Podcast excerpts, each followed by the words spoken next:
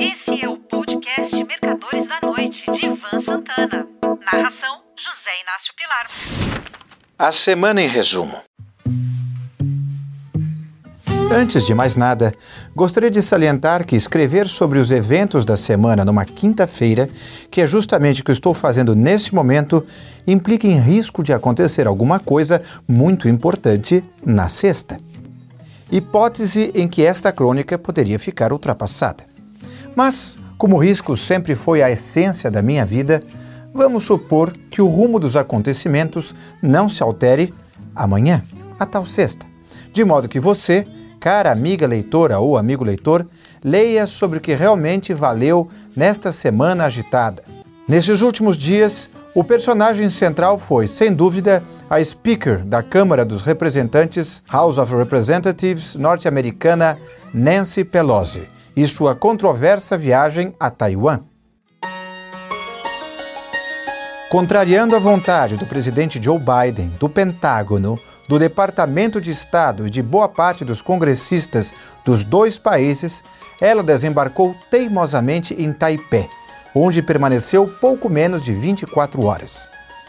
Há algum tempo, o líder chinês Xi Jinping vinha tentando um contato telefônico com Biden e era sempre rechaçado pelo colega norte-americano. Mas desta vez, Sleepy Joe aceitou.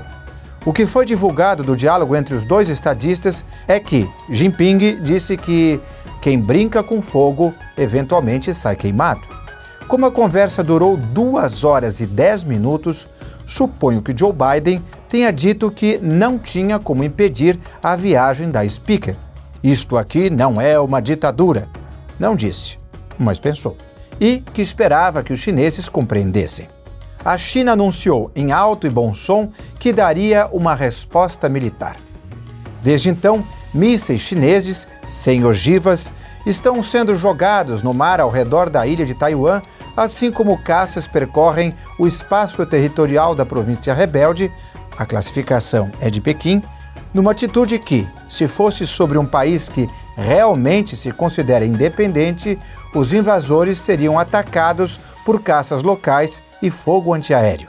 O governo chinês também alertou as companhias aéreas internacionais para que não voem nas proximidades da ilha.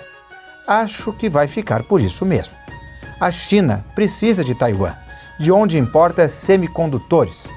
Taiwan importa da China areia justamente para fabricar esses semicondutores. Os dois países têm um grande intercâmbio comercial e turístico. Famílias taiwanesas têm parentes na China continental e vice-versa. Esse pessoal está sempre se visitando. Pois bem, tudo indica que a provocação de Nancy e a resposta vão parar aqui. Mas sempre existe a possibilidade de um incidente. Não podemos nos esquecer que a Primeira Guerra Mundial foi detonada por um assassinato em Sarajevo, na atual Bósnia e Herzegovina, quando, no dia 28 de junho de 1914, um fanático de nome Gavrilo Princip matou a tiros o herdeiro do trono austro-húngaro, o arquiduque Francisco Ferdinando e sua mulher, duquesa Sofia de Hohenberg. Além de pôr inutilmente o mundo em risco de uma nova guerra, Nancy Pelosi estragou o primeiro grande êxito do presidente Joe Biden no plano internacional, ao matar o sucessor de Osama Bin Laden na Al-Qaeda, o médico cirurgião Ayman al-Zawahiri. A execução aconteceu num bairro residencial de Cabul e se caracterizou por alto nível de sofisticação. Um míssil ar-terra disparado de um drone não tripulado, controlado por um operador remoto, sem explosivos, mas equipado com lâminas giratórias, fatiou o terrorista como se fosse um presunto.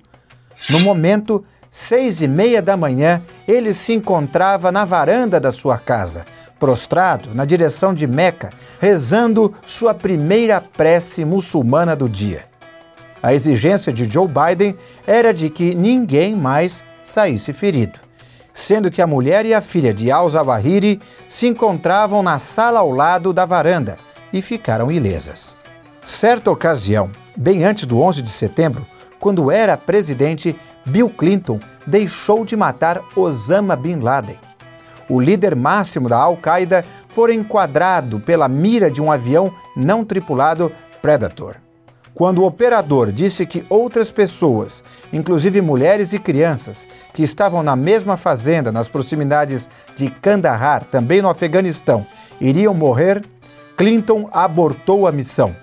Eu conto, aliás, essa história no meu livro Plano de Ataque, da editora Objetiva, de 2006. Pois bem, repetindo, a teimosia de Pelosi ofuscou o sucesso de Joe Biden. No cenário nacional, foi uma semana de Copom, Comitê de Política Monetária do Banco Central do Brasil, que, como se esperava, elevou a taxa Selic em 50 pontos, de 13,25 para 13,75 ao ano. Provavelmente haverá uma nova elevação nesse ano, terminando o atual ciclo que se iniciou em 2% em 14%. Esta segunda, uma taxa extremamente atraente em termos absolutos e reais. O resto foram as habituais dúvidas nos Estados Unidos se o ciclo de aumento de taxas de juros levará a economia americana a uma aterrissagem suave, soft landing, ou forçada, hard landing. Enfim, foi uma semana mais agitada que o normal, embora sem nenhuma tragédia. Tanto aqui como nos Estados Unidos, o mercado de ações se manteve em alta, mas sem nenhum grande bull run. Faltando ainda os resultados de sexta-feira, dos quais o caro amigo ouvinte já sabe ao ouvir este áudio, mas que no momento ignoro. Muito obrigado. Mercadores da Noite de Ivan Santana. Narração: José Inácio Pilar.